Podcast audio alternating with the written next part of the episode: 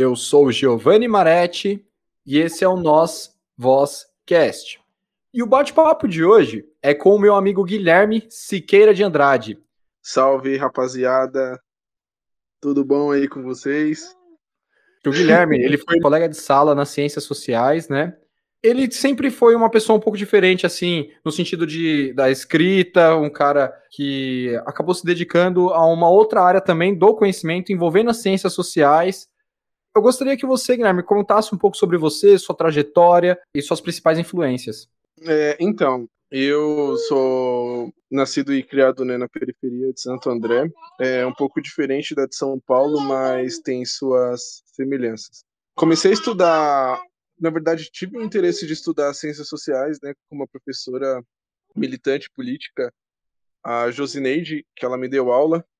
Inclusive deu aula para o Giovanni também, né? Mas em escolas diferentes. Ela me influenciou muito nessa tomada de decisão, assim, porque foi a partir dela que eu comecei a ter acesso para poder desenvolver um pensamento crítico referente à sociedade, né? Entender, me entender enquanto ser atuante dentro dentro da, da minha própria vida também, dentro do meio que eu estava inserido, né? Tipo, me entender como eu era enxergado e eu acho que todo mundo que vem de periferia e tal tem que ter esse conhecimento de de onde vem, para onde vai, né? Um pouco, não só para onde vai, mas de onde pertence, o porquê pertence e o que que acontece, né? E a proposta de entender esse meio. Então eu fui estudar ciências sociais para entender melhor esses aspectos e acabei compreendendo né, o mundo de uma forma mais abrangente também.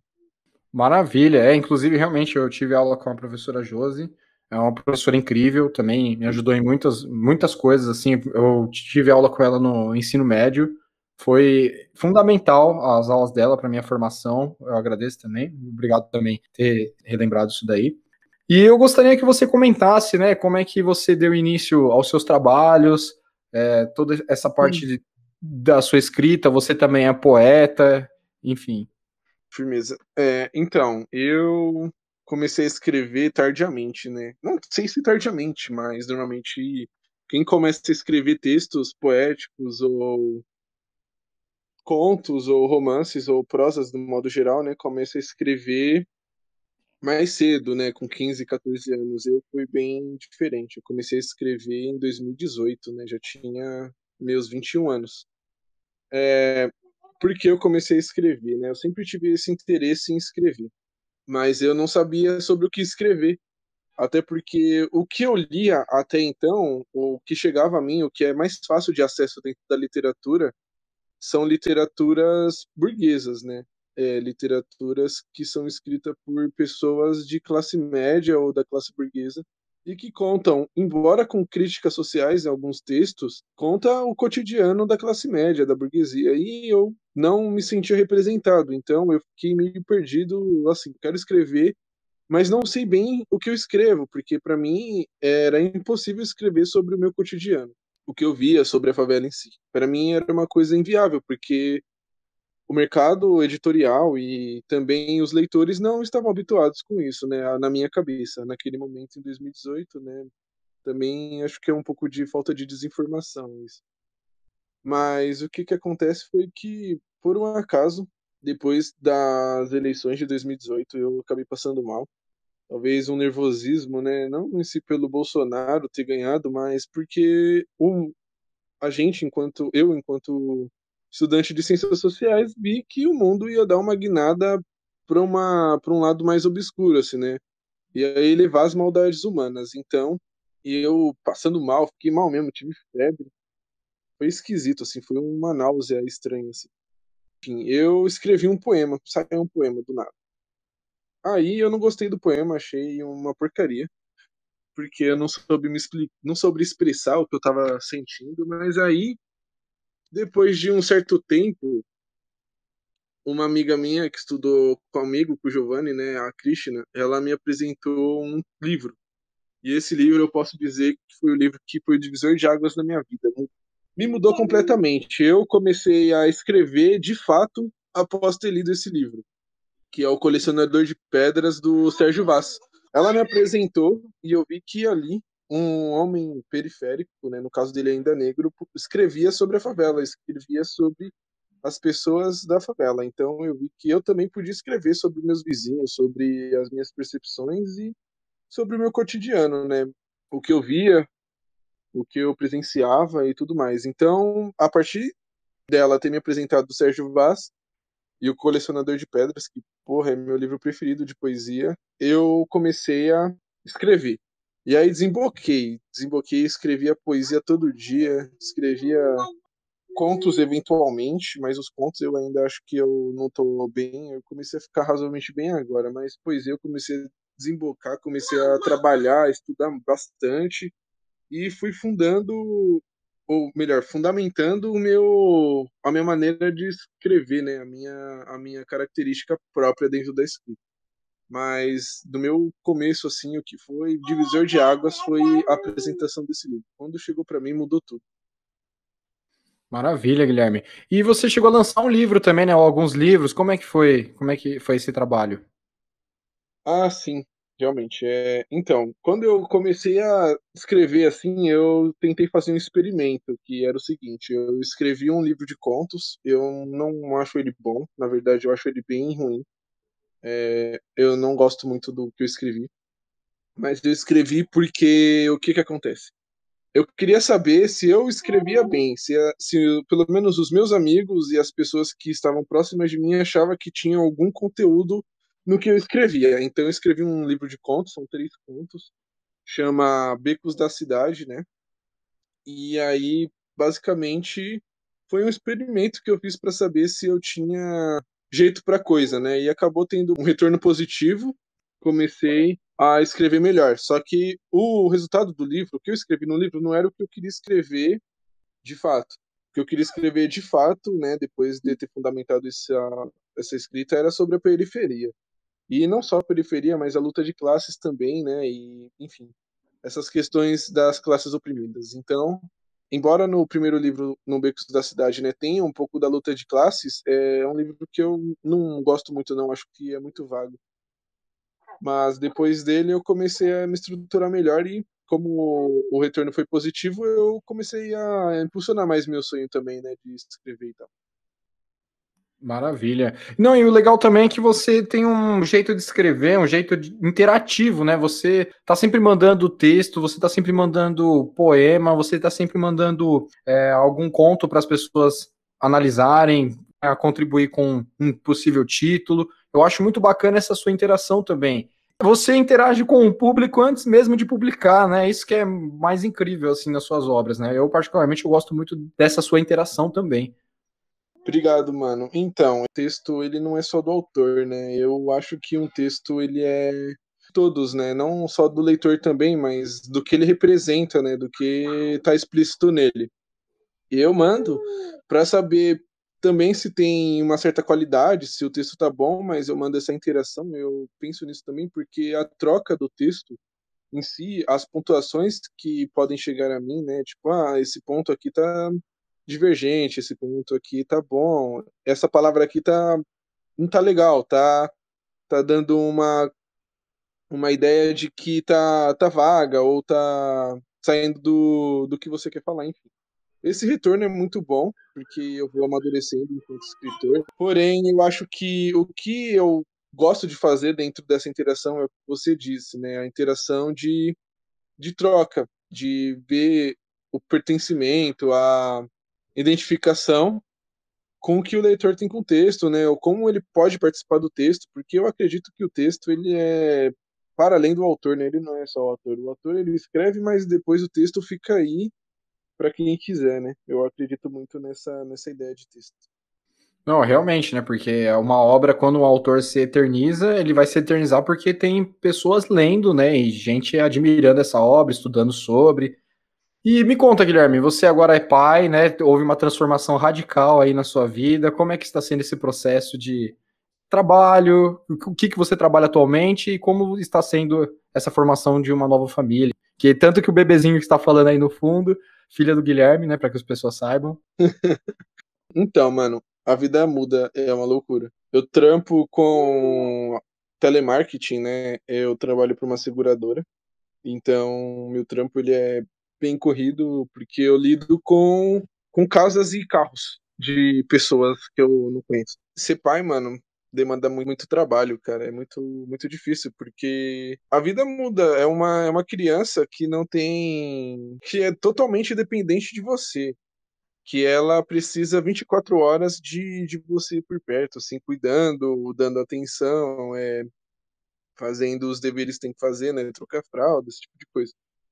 Então a vida ela toma uma proporção muito diferente.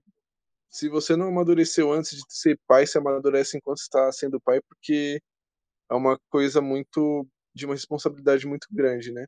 Mas também tem isso, né? A Helena, tipo, ela traz muita esperança para pra gente, até mesmo nesse momento difícil de pandemia e tal, ela traça, ela diminui a angústia, assim, né, o sofrimento, porque é um momento que tá difícil para todo mundo, né? Mas é, além de ser uma trabalhoso, é uma experiência transcendente, assim, tipo, você tem uma criança que saiu de você, né? Muito louco pensar nisso, mas é uma criança que ela, sem falar qualquer palavra, assim, fazendo qualquer gesto, ela te traz muita esperança, ela a vida melhora muito também, dá uma qualidade de vida muito melhor, né? Maravilha. Não, muito bonito isso que você falou. Cara, sensacional. Tem mais alguma outra coisa que você gostaria de falar? Coisas que você deixou de fazer, né, que você fazia no passado e hoje você faz diferente? Mano, eu acho que, porra, não tem nada de diferente, hein, velho? eu sou uma pessoa meio convicta, assim, das coisas, então eu penso muito antes de fazer, mas quando eu começo a fazer também é meio que uma coisa que eu gosto de levar, assim, porque são coisas que eu que eu decidi muito, eu demorei muito tempo para decidir em fazer, né? Então eu acho que não tem algo não que eu tenha feito antes que eu parei ou algo assim não, porque eu sou uma pessoa meio cautelosa. Mas tem coisas que eu faço menos e coisas que eu faço mais. Mas eu tento manter um equilíbrio assim. O que, por exemplo, que você hoje faz menos então, do que antes? É, tipo assim, é, bom, olhando para a era da faculdade, né? Vamos sem moralismo aqui. É, eu bebia praticamente, mano, toda semana, tá ligado? Tipo, então hoje eu já me policio mais em beber por conta que eu tenho a responsabilidade de cuidar da Helena, tá ligado? Então, tipo, por exemplo, eu não bebo já mais toda semana, eu bebo, eu bebo menos, mas eventualmente. Ah, cara, com a rotina, assim, totalmente, é, ela muda bastante, ela começa a pressionar mais, então tem coisas que eu gostaria de fazer mais, por exemplo, tipo, ler mais, tá ligado? Eu não consigo ler tanto. É uma coisa que eu tento me forçar, mas é muito difícil, né? A rotina, ela tira a sua vitalidade, então é uma coisa que eu queria fazer mais. Escrever mais, eu queria me dedicar mais também, mas eu acho que por enquanto, assim, ainda estou conseguindo lidar bem com isso mas não é algo que para mim eu tô satisfeito, porque eu queria escrever bem mais. E quais são os seus planos para o futuro? O que, que você tem em mente? Sim, meus planos para o futuro. Tá. Eu tenho o plano de não não é bem fundar uma editora, mas de criar um selo editorial para não só lançar, me lançar e tal, mas para lançar gente periférica também, né? Um, mas não é só um selo também que eu quero que esse selo tenha uma atividade de luta, uma, um cotidiano de luta também para mudar a nossa realidade, né? Então trata-se de uma de um selo que parte dessa luta contra o capital, contra as opressões. Tem um mano que está comigo nesse projeto. A gente está definindo ainda, né, algumas coisas, mas o selo já tem nome, praticamente chama Vozes Periféricas a gente está aí com esse plano para o ano que vem começar a tentar fundamentar mais o que seria esse selo. Porém, a gente, quando for lançar o primeiro livro, a gente quer lançar uma antologia de poetas periféricos, né? Não sei quantos poetas ainda, não está definido, mas esse, a princípio, são meus planos para o futuro, assim, tipo, é dentro da área cultural mesmo. E terminar ciências sociais, né, cara, que eu não terminei, isso eu tenho me cobrado bastante também. E tem mais alguma coisa que você gostaria de falar? Alguma reclamação, alguma crítica? Enfim, fique à vontade, esse espaço é seu. Mano, eu acho que, assim, crítica, eu quero criticar o sistema capitalista que mata a gente todo dia. Quero criticar o sistema que chega na periferia e mata todo mundo como se a gente fosse só lixo, tá ligado? Então, é, essa é a minha maior crítica. A minha crítica vai ao sistema capitalista, aos governantes burgueses que acham que nós tudo rato, mas eles que são, na verdade, né? Porque a gente, aqui na periferia, a gente são, somos pessoas de valor, né, mano? A gente é trabalhador. A gente que conduz o mundo. Se não fosse nossa força de trabalho, o mundo não estaria sendo conduzido. Então, eu acho que a minha crítica vai ao sistema. Eu acho que eu sou um, um esquerdista muito convicto também. Quero elogiar você, eu quero elogiar a Raira pelo outro podcast que vocês fizeram, ficaram muito foda. Você pela iniciativa, mano, mó da hora, viu, mano, que cresceu praticamente comigo, né? Nós entramos na faculdade mal cedo. É, você também, se eu não me engano, vem de origem periférica, né, mano? Então a gente luta bastante pra amenizar e melhorar nossas condições de vida. E muito da hora o podcast, mano, porque vai trazer muitas reflexões para nós, né, para a população e tudo mais. Eu acho muito da hora. Parabéns, mano. Ô, Guilherme, eu muito obrigado. Obrigado mesmo pelas suas palavras. É, então, tra esse trabalho do podcast, cara, é que são vocês na minha vida, né? São todos meus amigos, essa diversidade, essa riqueza que eu tenho de diversidade, né? é que nem você falou, realmente, eu não sou uma pessoa que tenho muito dinheiro, quer dizer, bem quase nada também.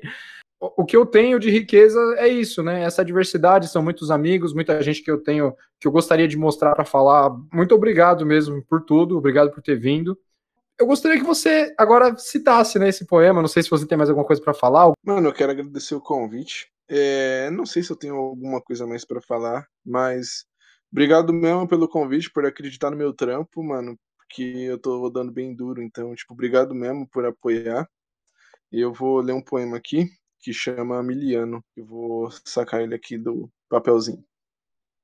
Bom, vou lá antes de eu ler esse poema, eu vou explicar, né, que o poema ele foi feito explica a composição dele, né? Quando mataram no Rio de Janeiro um menino, a polícia, né, subiu o morro lá, mataram um menino, se eu não me engano, o nome dele é Lucas. Ele tava brincando com os primos dele no quintal, né? Mataram o garoto, levaram, sumiram com o corpo. João Pedro, né? O nome do menino é João Pedro. Mataram o garoto e sumiram com o corpo. E depois disso aconteceu que mataram um menino numa favela aqui em Santo André. Dois, na verdade, né? Na Sorocaba mataram um menino, o Luan. É, e mataram depois, sumiram com o Lucas, né? Ali na, na favelinha do Amor aqui em Santo André, né? Então, esse poema ele veio através disso, né? Do que eu senti no momento. E é um poema de alerta, né? Então eu vou. de alerta e denúncia então eu vou ler ele aqui, dá licença. Miliano. Sempre digo, foge Igor, Rafael e Pedrinho. Foge também Rosinha, Letícia e Sabrina. Fogem todos que estão no morro, todos que estão na periferia. Fogem do genocídio, crianças.